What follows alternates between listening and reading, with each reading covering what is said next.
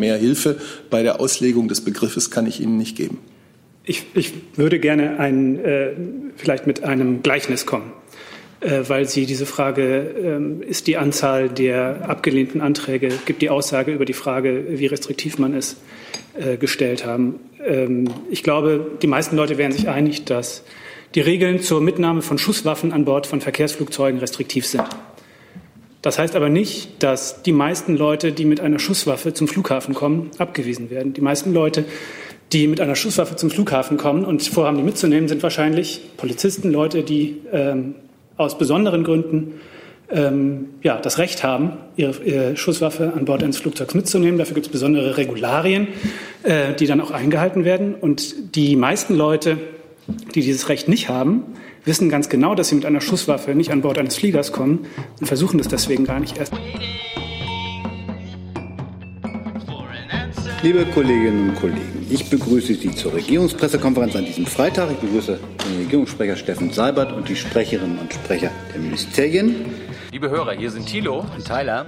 Jung und Naiv gibt es ja nur durch eure Unterstützung. Hier gibt es keine Werbung, höchstens für uns selbst. Aber wie ihr uns unterstützen könnt oder sogar Produzenten werdet, erfahrt ihr in der Podcast-Beschreibung. Zum Beispiel per PayPal oder Überweisung. Und jetzt geht's weiter. Besonders begrüßen wir heute die neue Sprecherin des Bundesfinanzministeriums, Helena Bechtle. Seien Sie uns herzlich willkommen. Ja, guten Tag auch von meiner Seite. Mein Name ist Helena Bechtle. Ich bin seit Februar in der Pressestelle des Bundesfinanzministeriums tätig und freue mich auf die Zusammenarbeit. Dann auf gute Zusammenarbeit. So, wir haben Freitag und wir kommen als erstes zu den Terminen der Kanzlerin für die nächste Woche. Herr Salat, bitte. Ja, gerne. Schönen guten Tag auch von mir. Es beginnt am Montag, den 15. Juli, mit einer Reise der Bundeskanzlerin nach Sachsen. Sie hat dort zwei Termine. Den ersten am Nachmittag in Görlitz im dortigen Turbinenwerk der Siemens AG. Es wird einen Firmenrundgang geben gemeinsam mit dem Vorstandsvorsitzenden von Siemens, Joe Käser, und dem sächsischen Ministerpräsidenten Michael Kretschmer. Und anschließend eine Dialogveranstaltung mit den Mitarbeitern der Firma. Und zum Schluss gibt es ein Pressestatement der Bundeskanzlerin. Der zweite sächsische Termin am Montag ist dann in der Landeshauptstadt Dresden.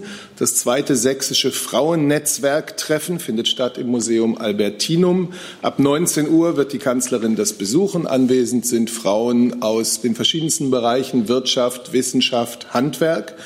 Ähm, die Kanzlerin wird eine Rede halten und dann auch an, einer Podiums, an einem Podiumsgespräch teilnehmen, wo äh, Bürgerinnen aus Dresden und Umgebung die Gelegenheit haben, ihr ihre Fragen zu stellen und zu ganz unterschiedlichen Themen ins Gespräch zu kommen. Am Dienstag, den 16. Juli, empfängt die Bundeskanzlerin hier in Berlin im Kanzleramt die Ministerpräsidentin der Republik Moldau, Maja Sandu, mit militärischen Ehren und um das um 12.30 Uhr gegen 13.45 Uhr eine gemeinsame Pressekonferenz. Am Mittwoch, den 17. Juli, wie üblich um 9.30 Uhr, das Kabinett unter Leitung der Bundeskanzlerin und am Donnerstagabend, den 18. Juli ab 19 Uhr, die Tagung des Kabinettsausschusses Klimaschutz, eine Sitzung mit offenem Ende, so terminiert, dass genügend Zeit ist, alle anstehenden Fragen zu erörtern. Der Ausschuss wird sich bei dieser Sitzung unter anderem mit dem Thema der CO2-Bepreisung befassen, wovon Sie, glaube ich, jetzt gerade schon viel gehört haben.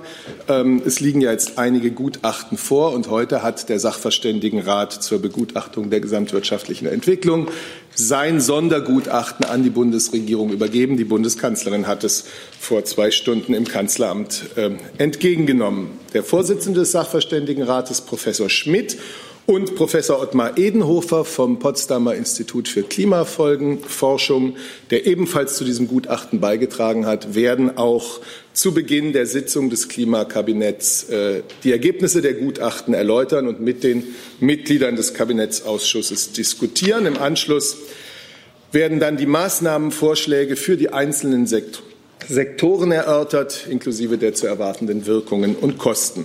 Und schließlich wird sich dann der Ausschuss über das weitere Verfahren verständigen mit Blick auf die Sitzung am 20. September. Dann soll ja, wir haben darüber hier schon vielfach gesprochen, wie der Fahrplan ist, über die Eckpunkte für ein Maßnahmenpaket entschieden werden, mit dem die Bundesregierung sicherstellt, ihre Klimaziele 2030 auch zu erreichen. Dann habe ich noch einen Termin für Samstag, den 20. Juli. Da werden etwa 400 Rekruten und Rekrutinnen der Bundeswehr bei einem feierlichen Appell auf dem Paradeplatz des Bundesverteidigungsministeriums hier in Berlin ihr Gelöbnis ablegen. Diese alljährliche Zeremonie am Jahrestag des Attentats gegen Adolf Hitler am 20. Juli 1944 unterstreicht das Traditionsverständnis der Bundeswehr. Die Bundeskanzlerin wird als Ehrengast zu den Soldaten und Soldatinnen sprechen. Die Veranstaltung beginnt um 11.30 Uhr. Und anschließend ab 13 Uhr wird die Kanzlerin an der Feierstunde zum Gedenken an den Widerstand gegen die nationalsozialistische Gewaltherrschaft anlässlich des 75. Jahrestages des 20. Juli 1944 teilnehmen im Ehrenhof des Bendlerblocks und dort einen Kranz niederlegen. Und auch dabei wird die Bundeskanzlerin eine Ansprache halten. Soweit die öffentlichen Termine nächste Woche. Vielen Dank. Dann haben wir noch eine Ankündigung des Auswärtigen Amtes. Ja, vielen Dank. Ich darf Ihnen ankündigen, dass Außenminister Maas am kommenden Donnerstag beim Petersburger Dialog äh, zu politischen Gesprächen mit seinem russischen Amtskollegen Lavrov zusammenkommen wird. Beide Minister werden zudem an der Eröffnung des Petersburger Dialogs teilnehmen. Bei den Gesprächen wird es unter anderem um die Lage in Syrien gehen, um den Konflikt im Osten der Ukraine und um die Zukunft der Rüstungskontrolle. Dieses Treffen entspricht unserer Überzeugung, dass der Dialog mit Russland zur Lösung internationaler Probleme notwendig bleibt. Der Petersburger Dialog kann einen wichtigen Beitrag für die Verständigung unserer Zivilgesellschaften leisten. Das ist insbesondere in politisch schwierigen Zeiten wichtig. Vielen Dank. Vielen Dank. Dann gehen wir kurz die Termine durch. Gibt es Fragen zu den Besuchen in Sachsen der Kanzlerin? Das sehe ich nicht. Zu dem Gespräch mit dem Ministerpräsidenten aus Moldau? Auch nicht. Und zum Kabinett. Herr Jessen. Herr Jessen sitzt da. Herr Hannewald, da. Ja, Herr Seibert, Frage zum Klimakabinett. Wenn ich Sie recht verstanden habe, dann sagten Sie, dass äh, am 18. auch schon über Kosten ähm, einzelner möglicher Maßnahmen gesprochen wird. Ähm, bedeutet das äh, oder in welcher Konkretion äh, können wir uns das vorstellen? Wir haben ja zum Beispiel in der vergangenen Woche drei Gutachten zu einer möglichen CO2-Bepreisung mit unterschiedlichen äh, Ausprägungen gehört. Wird dann schon gesprochen werden über die Kosten solch einzelner Pfade oder ja, wie ist der Konkretionsgrad einer Kostendiskussion? Also ich habe zunächst ja mal gesagt, dass das Klimakabinett am Donnerstagabend nächste Woche äh, nach hinten zeitlich offen geplant ist, sodass Zeit ist für eine wirklich vertiefte Erörterung dieser komplexen äh, Problematik. Ich kann der Diskussion jetzt nicht vorgreifen, aber wie ich es gesagt habe, es ist vorgesehen, dass eben auch die Frage von Wirkungen und Kosten einzelner möglicher ähm, Maßnahmen auch erörtert wird, denn die Wahrheit ist konkret. Zusatz? Wenn also ähm, konkrete Kostendiskussionen äh, stattfinden und Wirkungsdiskussionen, wird es im Anschluss ähm, eine Pressekonferenz geben oder werden wir in anderer Weise, wird die Öffentlichkeit in anderer Weise über, sagen wir, Eckpunkte solcher Diskussionen informiert? Auf jeden Fall wird die Öffentlichkeit am Freitag im Rahmen dieser Veranstaltung hier informiert werden. Weitere Fragen zu dem Klimakabinett? Bitte, oder zum, zum Kabinett sonst? zum was? 17.07. Ach so. Was war denn der 17.? Es ist Mittwoch. Ah, Mittwoch, ah, Mittwoch. Ja, fragen Sie, bitte. Genau, und zwar zum äh, 65. Geburtstag der Bundeskanzlerin. Gibt so. es denn da auch ähm, eine Feierlichkeit oder einen anderen Termin als nur das Kabinett, an dem sie ihren Geburtstag dann begeht? Also ich trage ja hier immer die öffentlichen Termine der Bundeskanzlerin vor und äh, das ist der öffentliche Termin, den ich für Mittwoch zu nennen habe. Anderes kann ich Ihnen hier nicht nennen. Gibt es weitere Fragen zum Thema Kabinett oder Klimakabinett? Das sehe ich nicht. Gibt es Fragen zum 20. Juli und den Feierlichkeiten am nächsten Samstag? Zur Reise des Außenministers zum Petersburger Dialog. Herr Jospa, die sind da. Ja, Herr Seibert, es hieß ja früher, dass ähm, äh, in diesem Jahr der Petersburger Dialog die Kanzlerin und äh, den russischen Präsidenten eingeladen hat. Äh, warum wurde denn diese Einladung nicht angenommen? Also die Bundeskanzlerin äh, unterstützt den Petersburger Dialog. Es gibt äh, ja auch Konfliktthemen zwischen Deutschland und Russland, äh, die Ukraine, die Annexion der Krim, das Verhalten in der, äh, in der Ostukraine sind äh, die auf der Hand liegenden Konfliktthemen. Und dennoch ist die Bundeskanzlerin und die ganze Bundesregierung der Meinung, dass es richtig ist, diesen zivilgesellschaftlichen Dialog ähm, lebendig zu gestalten. Und das geschieht. Gott sei Dank. Es geschieht auch jetzt mit, Beisein, mit dem Beisein der Außenminister. Ähm, es hat nie äh, irgendwie eine Ansage gegeben, dass die Bundeskanzlerin vorhatte, dahin zu kommen, obwohl ich das vor Wochen schon äh, gelesen hatte, aber wir hatten das nie bestätigt. Äh, durch die Außenminister sind beide Regierungen hochrangig vertreten. Zusatz? Eine Frage zu dem Ministertreffen. Heute findet ja in Paris auch der Normandie-Format statt, auf Expertenebene, glaube ich. Ähm, ich hatte schon mal diese Frage gestellt. Wie äh, welche Haltung hat denn der deutsche Außenminister zu dem Vorschlag von dem äh, ukrainischen Präsidenten, den Normandie-Format zu erweitern, um, um die USA und England? Sie hatten ja damals gesagt, Sie kennen diesen Vorschlag nicht. Nun hat der ukrainische Präsident in einer öffentlichen Videoansprache diesen Vorschlag gemacht. Ja, also äh, wir haben immer wieder deutlich gemacht, dass wir direkte Gespräche zur Lösung des Konflikts in der Ukraine befürworten. Deswegen ähm, begrüßen wir es auch, dass Präsident Zelensky und Präsident Putin gestern telefoniert haben und dass beide Seiten auch über die Fortsetzung der Gespräche im Normandie-Format gesprochen haben. Äh, denn wenn wir neuen Schwung für die Umsetzung der Minsker Abkommen äh, wollen, dann brauchen wir direkte Gespräche zwischen den Unterzeichnern dieser Abkommen. Und dafür ist nun das Normandie-Format das Format, das seit 2014 die Zustimmung sowohl Russlands als auch der Ukraine als auch der internationalen Gemeinschaft findet. Ähm, gestern wurde äh, nach den Meldungen, die wir gesehen haben, auch zwischen Präsident Putin und Präsident Zelensky äh, darüber gesprochen, die Gespräche im Normandie-Format fortzusetzen. Ähm, ansonsten ist an uns noch niemand herangetreten mit dem Vorschlag, äh, das Format zu erweitern. Ähm, aber ganz unabhängig davon ähm, halten wir natürlich auch, was die Gespräche über die Lage in der Ukraine äh, angeht, an einem ganz engen Dialog mit unseren amerikanischen und anderen Partnern fest. Da wir über das Normandie-Format sprechen, möchte ich noch einmal darauf hinweisen, dass wir ja glücklicherweise seit Ende Juni bei Stanica Luhanska in einer der Pilotzonen den Beginn der, Entflecht, der Entflechtung von Truppen und, äh, und schweren Waffen ähm, der einerseits ukrainischen, des einerseits ukrainischen Militärs, auf der anderen Seite der Russland orientierten Separatisten erleben. Und das ist etwas, was konkret, äh, wenn auch mit einiger Verzögerung, zurückgeht auf äh, Gespräche, Beratungen und letztlich auch äh, Entscheidungen, die man im Normandie-Format äh, getroffen hat. Es hat lange gedauert und es ist auch nur ein erster Schritt, dem hoffentlich weitere folgen. Es zeigt aber doch den Sinn dieses Formats. Nochmal eine letzte Frage. Wird denn in Paris eventuell über, das, äh, über einen Termin für das nächste Treffen im Normandie-Format, auf welcher Ebene auch immer, Minister oder äh, Staatslenker äh, gesprochen? Also es ist immer wieder äh, von allen Seiten bekräftigt worden, dass äh, zu einem geeigneten Zeitpunkt ein weiteres Treffen auch, auf höherer Ebene angestrebt wird. Ähm, ich kann jetzt den Beratungen heute in Paris äh, nicht vorgreifen und ich habe auch noch kein Datum zu verkünden für ein weiteres Treffen. Gibt es weitere Fragen zu dem Komplex? Das sehe ich nicht. Dann sind mir ein paar Themen genannt worden. Als erstes das Thema Homöopathie. Bitte schön. Ups, Entschuldigung. Ähm, und zwar, ich, warte einen Moment. Äh, zwei Fragen. Es geht um die Debatte, ob Homöopathie auf ähm, Kassenleistungen erstattet werden soll oder nicht, um die politische Debatte darum. Einmal die Frage, welchen Kostenanteil haben überhaupt erstattete Leistungen für Homöopathie gegenüber den gesamten erstatteten Leistungen? Und sieht das Bundesgesundheitsministerium da einen Bedarf, ähm, das zu ändern, dass solche Leistungen Homöopathie erstattet werden darf? Ja, vielen Dank für die Frage. Also Homöopathie gehört ja nicht zu den Regelleistungen der gesetzlichen Krankenversicherung.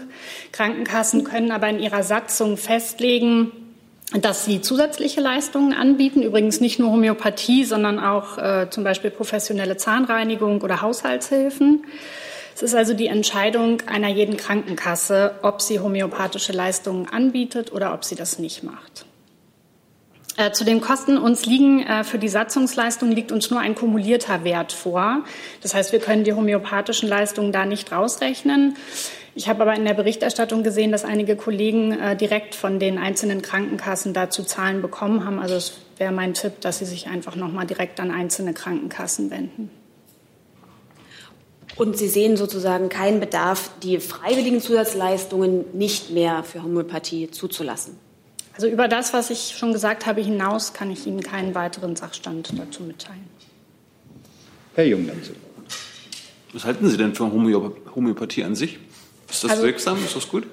Das ist nicht Aufgabe des Bundesgesundheitsministeriums, äh, Behandlungsmethoden zu bewerten. Das macht ja in Deutschland die gemeinsame Selbstverwaltung. Aber Sie sehen Homöopathie als äh, Behandlungsmethode an, dass das also Homöopathie gehört nach der Rechtsprechung des Bundessozialgerichts äh, zu den äh, Behandlungsmethoden der ähm, Entschuldigung der besonderen Therapieformen. Die aber nicht genau, die sind nicht grundsätzlich ausgeschlossen. Obwohl sie nachweislich nicht wirksam sind. Wie gesagt, es ist nicht unsere Aufgabe, das zu bewerten. Gibt es weitere Fragen zu dem Komplex? Das sehe ich nicht. Dann ist mir der Komplex E-Scooter genannt worden als nächstes. Herr Gavilis sagt dazu? Da sind Sie da. Jetzt hat ja das Nachbarland Frankreich einen Vorstoß gewagt und will ja 2021 eben diese Erstattungslösung nicht mehr ermöglichen. Deswegen nochmal die Nachfrage. Ähm, plant Ihr Ministerium, der Gesundheitsminister, irgendetwas in diese Richtung, um auch in Deutschland da eine Regelung zu finden? Also wie gesagt, über das hinaus, was ich schon gesagt habe, kann ich Ihnen dazu nichts weiter mitteilen. Warum nicht? Weil es dazu nichts weiter mitzuteilen gibt im Moment. Gibt es weitere Fragen zu dem Komplex? Dann kommen wir zu den E-Scootern. Bitte schön. Ja, noch einmal ich, das letzte Mal wahrscheinlich. Ähm, und zwar ans Verkehrsministerium. Die E-Scooter, da gab es Berichterstattung von erhöhten Unfallzahlen in den ersten Wochen, in denen die zugelassen wurden. Beobachtet das das Verkehrsministerium? Wird man sich das in der Statistik anschauen? Kann das darauf Auswirkungen haben, ähm, dass Sie, das zu, dass Sie die ja zugelassen haben? Ja, vielen Dank. Also wir beobachten die Entwicklung natürlich äh, sehr sorgfältig. Es gibt die äh, Möglichkeit, dieses Scooter zu fahren äh, seit kurzer Zeit. Insofern müssen wir schon sehr genau darauf schauen, wie sich hier auch vor allen Dingen die Unfallzahlen entwickeln. Ähm, es ist in erster Linie auch äh, Aufgabe der Kommunen, hier zu beobachten und auch steuernd einzugreifen, auch zu sanktionieren, weil in den, Städten diese Angebote ja zahlreich jetzt vorhanden sind seit einigen Wochen und insofern äh, muss man auch hier auf kommunaler Ebene sehr genau schauen, äh, wie entwickelt sich das und wie können wir da, äh, wie können wir auch steuernd eingreifen und auch vor allen Dingen sanktionieren. Es gibt ja gewisse Regeln, die wir bewusst eingeführt haben, zum Beispiel nicht auf Gehwegen äh, fahren zu dürfen, äh, dass die äh, Geräte eine allgemeine Betriebserlaubnis benötigen durch den Hersteller. Da haben wir ja schon viele Mechanismen auch in den Vorschriften eingezogen. Und jetzt geht es wirklich ganz konkret darum, vor Ort zu sehen, äh, wo, muss man, äh, wo muss man nachsteuern, wo muss man eingreifen, wo muss man ordnen, wo muss man sanktionieren. Äh, da werden wir auch nochmal auf die Kommunen zugehen und das auch nochmal deutlich machen. Aber natürlich haben wir das auch fest im Blick. Gibt es weitere Fragen zu dem Thema? Dann ist mir das Thema der Debatte um das Tierwohllebe genannt worden. Genau, eine Frage an das Innenministerium. Ähm, wir entnehmen Medienberichten, dass sich ähm, der Innenminister zu dem Thema positioniert hat, ähm, eines staatlichen Tierwohlkennzeichens. Könnten Sie uns diese Position erläutern und könnten Sie uns sagen, warum sich das Innenministerium zum Thema Tierwohl-Label äußert?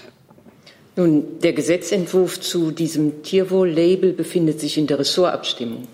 Und es entspricht dem üblichen Verfahren zwischen den Ressorts, dass während der Ressortabstimmung keine Stellung genommen wird zu einzelnen Positionen.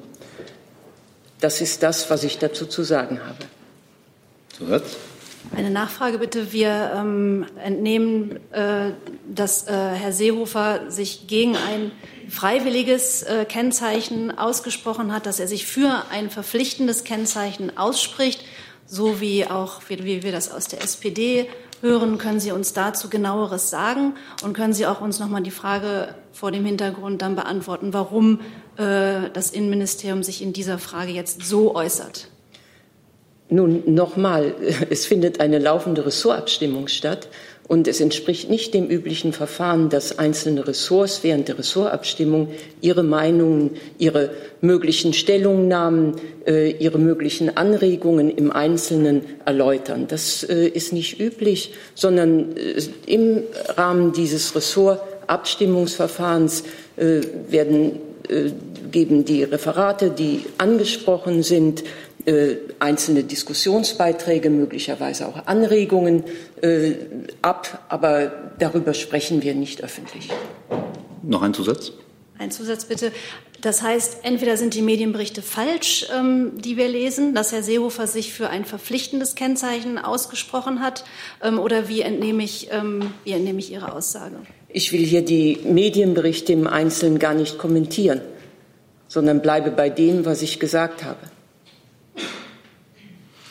Herr Stempfler dazu? Dann unabhängig von diesem Fall können Sie sagen, wie gewöhnlich es ist, dass das Innenministerium sich zu Gesetzentwürfen aus dem Ernährungsministerium äh, in solchen Ressortabstimmungen äußert.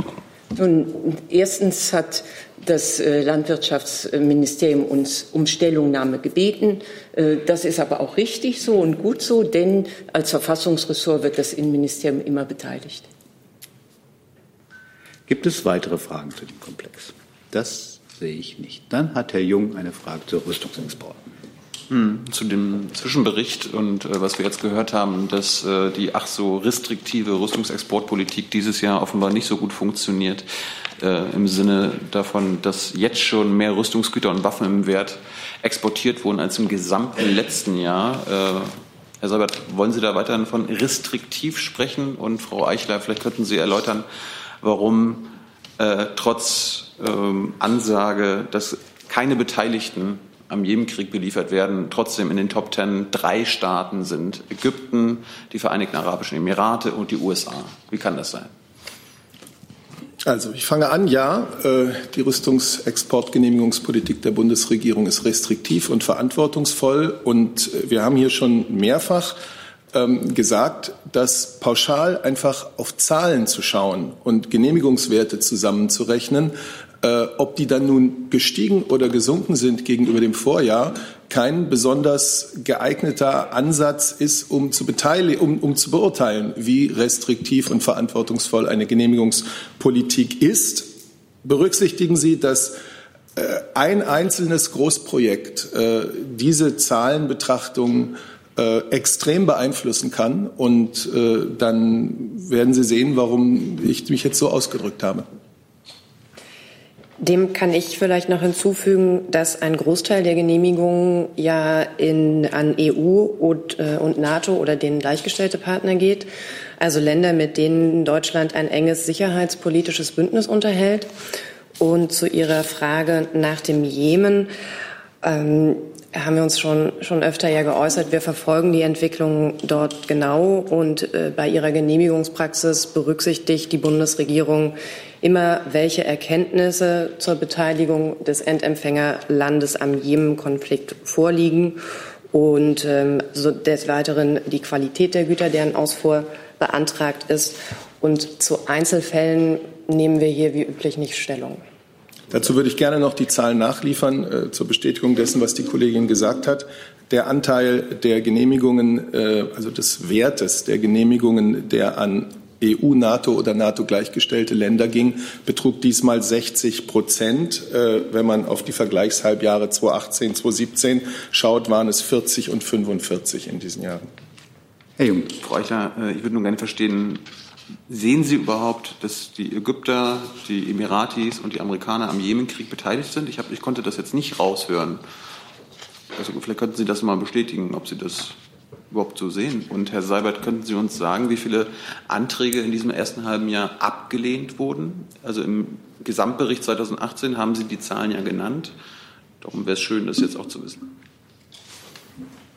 Ich kann es Ihnen nicht nennen. Äh, ich, haben wir im, Gesamtbetrieb, im Gesamtbericht abgelehnt, Zahlen abgelehnter äh, Anträge ja. genannt? Ich bin mir nicht sicher. Ich weiß, äh, es wurden hier schon mal das Zahlen würde ich genannt. überprüfen, aber ich kann es der Ihnen Wert, nicht der nennen. Der Wert und die genaue Zahl der Anträge wurden genannt, wie viel abgelehnt wurden. Dann schaue ich mir das nochmal an. Ich kann Ihnen das heute hier nicht sagen. Aber können wir denn, weil Sie das ja im Gesamtbericht gesagt haben, uns auch, können Sie uns das für 2019 bisher auch sagen? Ja, habe ich doch gesagt. Ich kann es nicht sagen. Ich auch nicht. Und die Frage mit den, äh, also sehen Sie überhaupt, dass Ägypten, die VAE und die USA am Jemenkrieg beteiligt sind? Also wir haben uns da zu diesem Thema ja schon öfter geäußert. Vielleicht kann das AA hier auch ähm, noch mal beitragen, ob es ein ich kann hier auch nur das sagen, was wir hier seit Jahr und Tag Ihnen auf diese Frage sagen. Das sagen Sie ja nichts. Dass die Beteiligung verschiedener Länder an dieser arabischen Koalition unter Führung Saudi-Arabiens in sehr unterschiedlicher Weise erfolgt äh, und das natürlich bei jeder Entscheidung berücksichtigt findet, Berücksichtigung findet. Gibt es weitere Fragen zu dem Komplex? Herr Jessen. Ähm, Frage ans äh, Wirtschaftsministerium. Ein erheblicher Teil äh, der Exporte geht nach Ungarn. Das ist sowohl EU als auch äh, NATO-Land. Gleichwohl ist die Situation in Ungarn, die rechtsstaatliche, auch ein Diskussionspunkt. In welcher Weise hat das eine Rolle gespielt bei der Abwägung, ob es handelt sich ja um Panzerlieferungen im Wesentlichen auch, ähm, die genehmigt werden oder nicht? Sie haben selber gesagt, das ist ein EU- und NATO-Partner. Ähm, und Darüber hinaus äh, kann ich dazu nichts sagen. Und wie gesagt, Einzelfälle kommentieren wir hier sowieso nicht. Ich würde da vielleicht dazu kurz Bitte. ergänzen, dass wir uns hier auch äh, in der Vergangenheit immer wieder geäußert haben zur Lage der Rechtsstaatlichkeit äh, in Ungarn und da auch unsere Sorge zu bestimmten Themenkomplexen zum Ausdruck, Ausdruck gebracht haben. Dazu gibt es innerhalb der Europäischen Union ja etablierte Verfahren, wie in solchen Fällen vorzugehen ist. Äh, Im Fall von Ungarn äh, geht es derzeit um ein Artikel 7-Verfahren. Ähm, die Bedenken, die das Europäische Parlament da geäußert hat, die nehmen wir sehr ernst und wir unterstützen die europäischen Institutionen äh, in ihrer Rolle, die Geltung der Verträge zu überwachen und insbesondere was die Unabhängigkeit der Justiz, die Unabhängigkeit der Medien, die Medienfreiheit und die Freiheit von Forschung und Lehre angeht, ähm, ja, unterstützen wir die europäischen Institutionen ähm, in ihrer Aufgabe, die Geltung der Verträge äh, zu überwachen. Wenn ich noch ganz kurz hinzufügen darf, wir berufen uns ja äh, in unserer Rüstungsexportgenehmigungspolitik immer wieder auf die sogenannten politischen Grundsätze der Bundesregierung. Die sind übrigens äh, gerade im vergangenen Monat noch einmal überarbeitet und geschärft worden. Und in diesen politischen Grundsätzen der Bundesregierung ist festgelegt, dass der Export an EU, NATO und NATO gleichgestellte Länder grundsätzlich nicht zu beschränken ist. Ähm, da Sie, Nachfrage, Herr Sabat, da Sie eben noch mal die, die erneuerten äh, politischen Bedingungen oder Rahmenbedingungen für Rüstungsexporte genannt haben. Zuvor sagten Sie, der Begriff der Restriktionen lasse sich nicht an Zahlen festmachen. Ähm, auch wenn das eine Diskussion ist, die wir nicht zum ersten Mal führen. Was ist dann äh, ein Kriterium für Restriktion, ähm, an dem wir uns hier orientieren können? Wenn Sie sagen, es sei restriktiv über die Betonung, dass es restriktiv sei, hinaus. Worin ähm, können wir messen oder feststellen, was die Bundesregierung unter Restriktion bedeutet ja Einschränkung versteht. Die Restriktion findet sich in der gründlichen und verantwortungsvollen Prüfung des Einzelfalls, in der Überlegung, wie etwas sicherheitspolitisch sich auswirken würde, welche Menschenrechts- oder menschenrechtspolitischen Grundsätze zu beachten sind, ähm, das sind die wesentlichen Punkte, in denen sich Restriktionen niederschlägt und an denen sich festmacht, ob Genehmigungen erteilt oder nicht erteilt werden. Wenn ich noch nachfragen darf, das würde eigentlich eher bedeuten, dass der Begriff Restriktion für Sie synonym ist mit gründlicher Prüfung. Das widerspricht ein bisschen finde ich, der allgemeinen Definition von Restriktion, die ja Einschränkung heißt. Also eine Einschränkung ist nicht notwendigerweise das Ergebnis Ihrer gründlich restriktiven Prüfung, richtig? Falsch. Die Einschränkung liegt darin, dass nicht alle äh, erwünschten Genehmigungen auch erteilt werden. Herr Jungland. Im Gesamtbericht 2018 wurden von allen Anträgen 99,2 genehmigt, Herr Seibert. Sie sagten mir hier mal, dass wenn alle Anträge genehmigt werden, man ja nicht von restriktiv reden kann. Wenn 99,2 genehmigt werden, kann man nicht von restriktiv reden, Herr Seibert. Und können Sie uns ein objektives Tool sagen, wie wir restriktiv äh, bewerten können? Weil wenn Sie sagen, gründlich geprüft. Das ist ja eine subjektive Einschätzung. Ja, da kann ja jeder eine andere Haltung zu haben. Sie sagen, das ist gründlich geprüft. Die anderen sagen, Sie haben nach Saudi-Arabien, da können Sie gar nicht geprüft haben und so weiter und so fort. Also geben Sie uns was Objektives. Jeder Entscheidung äh, für eine Rüstungsexportgenehmigung liegt eine gründliche Prüfung nach den gemeinsam vereinbarten, auch in Europa übrigens gültigen und auch für uns noch einmal verschärften Grund, politischen Grundsätzen zugrunde. Und äh, das ist das, was ich Ihnen dazu sagen kann. Mehr Hilfe bei der Auslegung des Begriffes kann ich Ihnen nicht geben. Ich, ich würde gerne ein, äh, vielleicht mit einem Gleichnis kommen, äh, weil Sie diese Frage, äh, ist die Anzahl der abgelehnten Anträge, gibt die Aussage über die Frage, wie restriktiv man ist, äh, gestellt haben. Ähm, ich glaube, die meisten Leute wären sich einig, dass die Regeln zur Mitnahme von Schusswaffen an Bord von Verkehrsflugzeugen restriktiv sind. Das heißt aber nicht, dass die meisten Leute, die mit einer Schusswaffe zum Flughafen kommen, abgewiesen werden. Die meisten Leute, die mit einer Schusswaffe zum Flughafen kommen und vorhaben, die mitzunehmen, sind wahrscheinlich Polizisten, Leute, die ähm, aus besonderen Gründen ähm, ja, das Recht haben, ihre, ihre, Schusswaffe an Bord eines Flugzeugs mitzunehmen. Dafür gibt es besondere Regularien, äh, die dann auch eingehalten werden. Und die meisten Leute, die dieses Recht nicht haben, wissen ganz genau, dass sie mit einer Schusswaffe nicht an Bord eines Fliegers kommen und versuchen das deswegen gar nicht erst. Also ich glaube, wenn es eine Statistik gäbe, ich weiß nicht, ob es die gibt, über die Anzahl der Passagiere, die jeden Tag zurückgewiesen werden beim Versuch, ein Flugzeug zu besteigen mit einer Schusswaffe, dann wäre die Zahl wahrscheinlich sehr, sehr niedrig. Das gibt aber kein Aus, äh, keine Auskunft darüber, äh, wie restriktiv die Kriterien sind für die Mitnahme von Schusswaffen. Also ähm, ich glaube, es ist wirklich so, wie Herr Seibert gesagt hat. Ähm, die Restriktion liegt in der Art und Weise, wie die Kriterien angewandt werden und in der gründlichen Prüfung ähm, der Einzelfälle und den Maßstäben, die an diese Einzelfälle angelegt werden. Und wenn bekannt ist, dass ein Land gründlich prüft und restriktiv entscheidet, dann führt das auch dazu, dass bestimmte Genehmigungsanträge gar nicht gestellt werden. Gibt es weitere Fragen zu dem Thema? Das sehe ich nicht. Dann ist Herr Decker dran mit einem neuen Thema.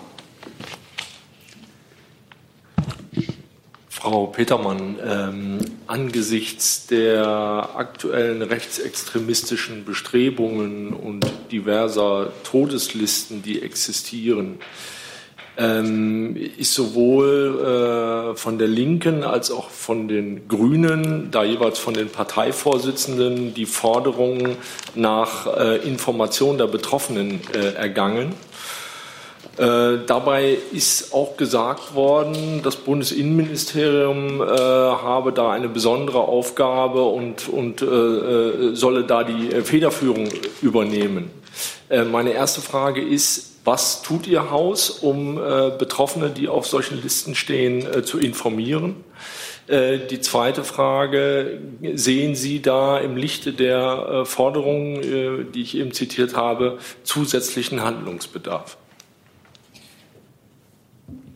Nun, ich gehe davon aus, Sie sprechen von diesen sogenannten Nordkreuzlisten äh, als, als Hintergrund. Sie wissen, dazu ermittelt der Generalbundesanwalt und zu diesem Verfahren äußern wir uns hier nicht. Zu der Frage äh, einer solchen, die Idee, die im Raum stand, die ich zumindest in der Presse lesen konnte, dass im BMI eine Einheit gebildet wird, die dann äh, von sich aus äh, ja, informiert oder berät. Ist es das, was Sie meinten? Ja, ja. Äh, muss ich sagen, dass wir äh, wenig Sinn in einer solchen äh, Initiative sehen oder in der Einrichtung einer solchen Einheit, weil einfach die Aufgaben sehr unterschiedlich sind. Und wir haben Ermittlungsbehörden, die die Ermittlungsarbeit machen, und wir haben das Ministerium, das die ministeriellen Aufgaben erfüllt. Und dabei sollte es auch bleiben. Zusatz. Ähm, die äh, Ermittlungs- und Sicherheitsbehörden äh, unterstehen Ihnen ja nun äh, jedenfalls zum Teil, äh, etwa in, in, Gestalt des Bundeskriminalamtes. Äh, nun gibt es Leute, ich habe heute früh noch mit einem prominenten äh, Bundestagsabgeordneten gesprochen, der mir sagte, ähm, wenn, er, wenn es irgendwelche Bedrohungen gibt, dann erfährt er darüber eigentlich immer nur aus der Zeitung und nie äh, von den Sicherheitsbehörden selber. Ähm, so, und an, angesichts dessen frage ich Sie nochmal, ob es nicht äh, dann eine, äh, eine, politische Aufgabe ist, äh, dafür zu sorgen, dass die Sicherheitsbehörden so arbeiten, dass Betroffene das nicht aus der Zeitung erfahren, sondern äh, von den Sicherheitsbehörden selbst. Das ist ein Vorwurf, den Sie hier in den Raum stellen, den Sie übermitteln, den, auf den ich jetzt nicht reagieren kann, weil äh, das erstmal überprüft, überprüft werden müsste, ob dieser Vorwurf auch so stimmt. Äh, wenn er so stimmen würde, müsste man sicherlich aktiv werden. Aber ich möchte das lieber mitnehmen und prüfen. Gibt es weitere Fragen? Ach, Herr Jung dazu, ne? Entschuldigung. Bitte, Herr Schulden, das. Ja, auch zum Thema Rechtsextremismus, was das BMI betrifft. Äh, das BAMF hat eingeräumt, dass sie einen Rechtsextremisten beschäftigt hatte, äh, der für die Abwicklung sogenannter Dublin-Verfahren zuständig war. Und das BAMF hatte auch gesagt, dass es in der Vergangenheit ebenfalls andere Fälle gab, wo sich Mitarbeiter als rechtsextrem herausgestellt hatten. Können Sie uns sagen, äh, über welchen Zeitraum wir sprechen? Gibt es aktuell noch rechtsextreme BAMF-Mitarbeiter und von wie vielen ist da die Rede? Mir ist keine Zahl bekannt. Es sind Einzelfälle. Äh, eine konkrete Zahl kann ich nicht nennen, äh, von der ich gehört habe. Aktuell zum aktuellen Fall äh, kann ich hier keine konkreteren weiteren Auskünfte geben, weil das aus datenschutzrechtlichen Gründen nicht möglich ist. Klar ist aber, dass jeder, der eingestellt wird im BAMF oder im Geschäftsbereich und auch im Hause BMI grundsätzlich, selbst wenn es nur befristete Verträge sind oder auch bei dauerhaften Verträgen, seinen Einsatz für die freiheitlich-demokratische Grundordnung erklären muss, schriftlich erklären muss. Und dann kommt es auf das ganz konkrete Einsatzgebiet an. Ist derjenige in einem Bereich tätig, in dem er nicht mit, mit sicherheitsrelevanten Vorgängen befasst ist, dann wird in der Regel nach dem Sicherheitsüberprüfungsgesetz erfolgt keine weitere Überprüfung. Aber sobald er äh, oder sie äh, mit einem sicheren, sicherheitsrelevanten Vorgang befasst wird, absehbar erfolgt eine Sicherheitsüberprüfung, die ordnet ist in drei Gruppen. Die Sicherheitsüberprüfung 1, 2, 3. Die 3 ist die höchste Stufe, äh, bei der dann äh, auch durch den Verfassungsschutz die Familie befragt und das gesamte Umfeld überprüft wird. Das heißt also, es hängt vom Tätigkeitsfeld ab, wie stark die Prüfung ist. Können Sie uns die Zahlen nachrechnen, wie viele BAMF-Mitarbeiter in den letzten Jahren ähm, wegen Rechtsextremismus entlassen wurden oder vielleicht nicht entlassen wurden. Und ähm, welchen Stellenwert hat denn diese Erkenntnis oder dieser neue Skandal für den Minister? Also zu den Zahlen werde ich sehen, ob ich sie nachreichen kann. Äh, ich habe keine, keine Vorstellung von einer Größenordnung. Ich denke, weiß nur, dass sie sehr gering ist. Äh, der Minister äh, begrüßt das natürlich nicht in keinster Weise. Äh, das ist, glaube ich, klar seine Positionierung zu rechten Tendenzen, sodass sich die Frage gar nicht stellt. Gibt es weitere Fragen zu dem Komplex? Das sehe ich nicht. Dann andere Fragen. Herr Strack. Eine Frage ans Auswärtige Amt. Am Mittwoch gab es ja diese Gerichtsentscheidung des Verwaltungsgerichts Berlin bezüglich der Frage der Rückholung von äh, Angehörigen von IS-Kämpfern nach Deutschland. Äh, seit Mittwoch liegt das Urteil ja auch Ihrem Haus vor, mit der Möglichkeit, äh, in die nächste Instanz zu gehen. Ähm, äh, bis wann rechnen Sie mit einer Entscheidung bezüglich dieser Prüfung und äh, rechnen Sie damit, dass es äh, gleichfalls auch für andere Fälle, vergleichbare Fälle geht und dass es ähm, zeitnah weitere äh, Entscheidungen gibt? Ja, äh, Sie haben recht. Äh, dieser noch nicht rechtskräftige Beschluss im Eilverfahren liegt dem Auswärtigen Amt seit vorgestern vor äh, und der wird jetzt geprüft. Äh, ich bitte um Verständnis, dass wir uns äh, in dem laufenden Verfahren äh, grundsätzlich nicht äußern. Ähm, ich glaube, es ist aber, ja, ich verrate kein Geheimnis, wenn ich sage, dass die Beschwerdefrist in dem Eilverfahren 14 Tage beträgt. Gibt es weitere Fragen zu dem Komplex? Dann hat Frau Petermann gerade noch einen Nachtrag zu den sogenannten Todeslisten. Ja, äh, nur noch ein, ein kleiner Nachtrag. Äh, das BKA hat im Rahmen seiner Zentralstellenfunktion die äh, viele Listen überprüft und Erkenntnisse an die zuständigen Landeskriminalämter weitergegeben. So, dann ist Herr Jessen mit einem neuen Thema. Thema Seenotrettung im Mittelmeer. Äh, die Vereinten Nationen haben äh, Europa und äh, andere Länder aufgefordert, angesichts der Situation in Libyen wieder eigene, und das bedeutet auch staatliche Seenotrettungsorganisationen oder Organisationen ins Leben zu rufen, fühlt sich die Bundesregierung unterstützt, die ja ähnliche ähm, Initiativen schon aufgenommen hat und wirkt der UN-Appell bei anderen Stakeholdern schon. Das ist die eine Frage. Äh, zum Zweiten in Verbindung damit, äh, offenbar ist in der Kabinettssitzung äh, am Mittwoch der Innenminister kritisiert worden für seinen Appell an Italien von anderen Unionsministern. trifft es zu, dass die Kanzlerin ähm, ihn in seiner Position ausdrücklich ermuntert und bestärkt hat, Herr Seibert? Aus vertraulichen Kabinettssitzungen, äh, und sie sind alle vertraulich, berichte ich ja grundsätzlich nicht. Ich berichte hier immer nur über Beschlüsse, die das Kabinett fasst.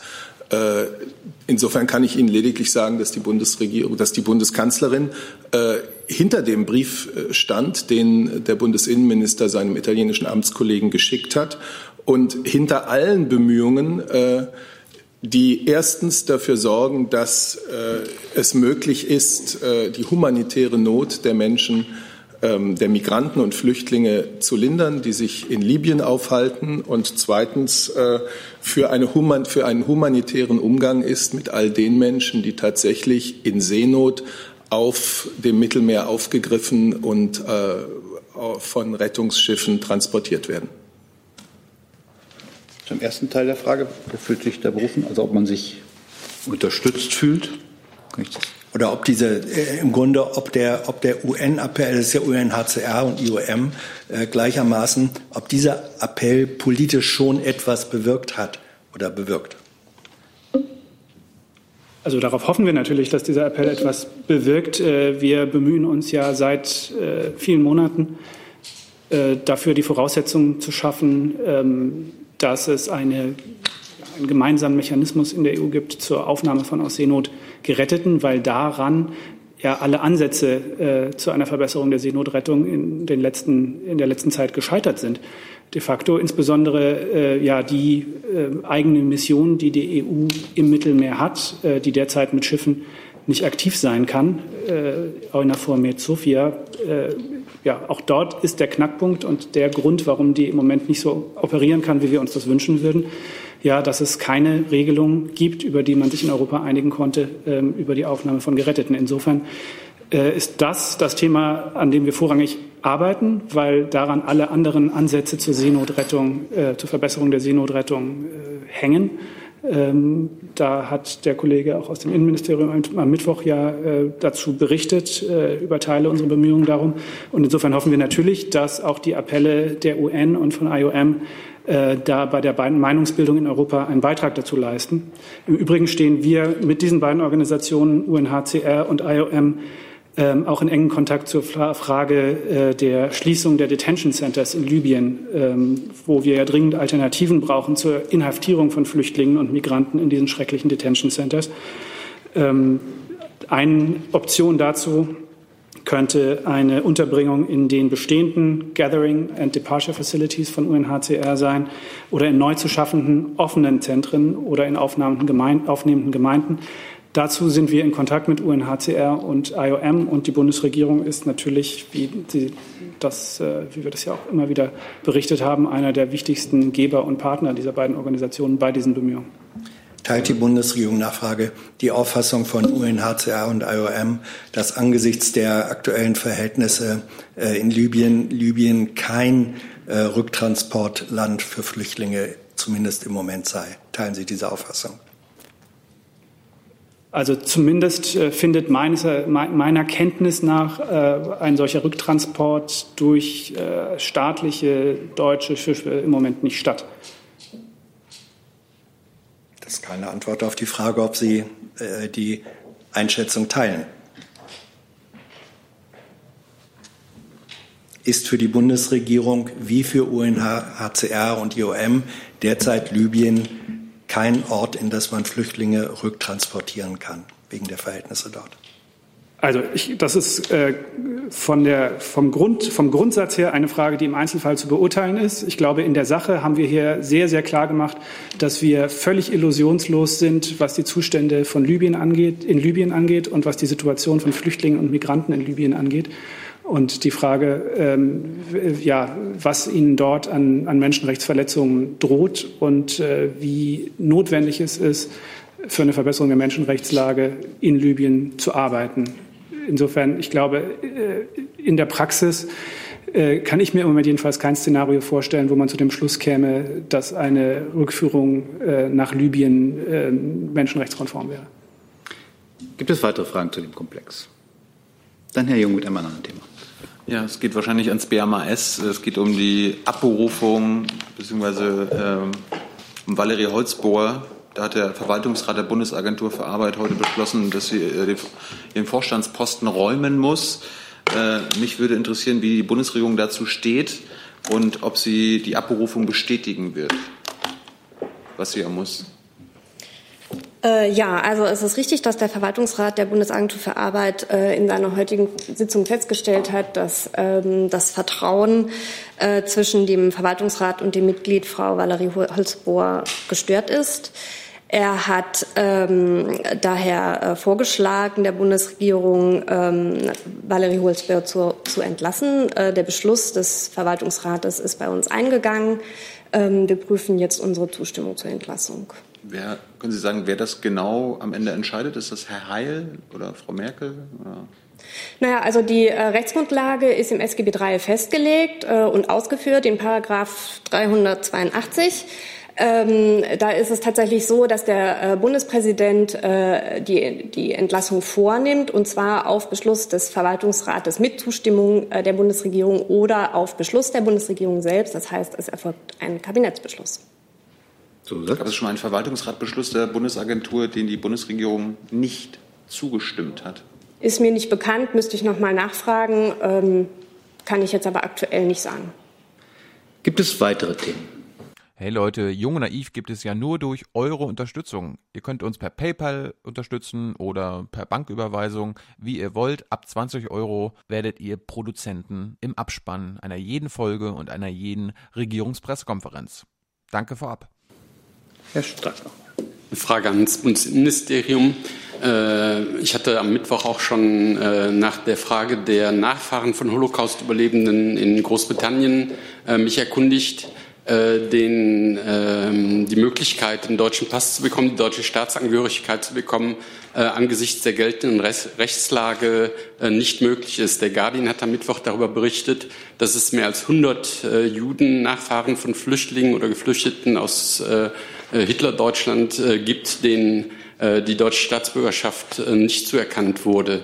Ähm, Jetzt hat am, am, Mittwochabend gegenüber der Deutschen Welle der Präsident der Europäischen Rabbinerkonferenz an die Bundesregierung appelliert, äh, ob es nicht Härtefallregelungen geben könne. Man müsste in diesem Fall, wo es doch um wirklich dieses dunkle Kapitel der deutschen Geschichte gehe, äh, eine Lösung finden, um auch diesen gut 100 äh, Angehörigen die Möglichkeit der deutschen Staatsbürgerschaft zu ermöglichen.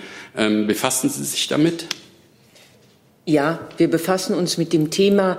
Es ist ein äußerst komplexer rechtlicher Vorgang.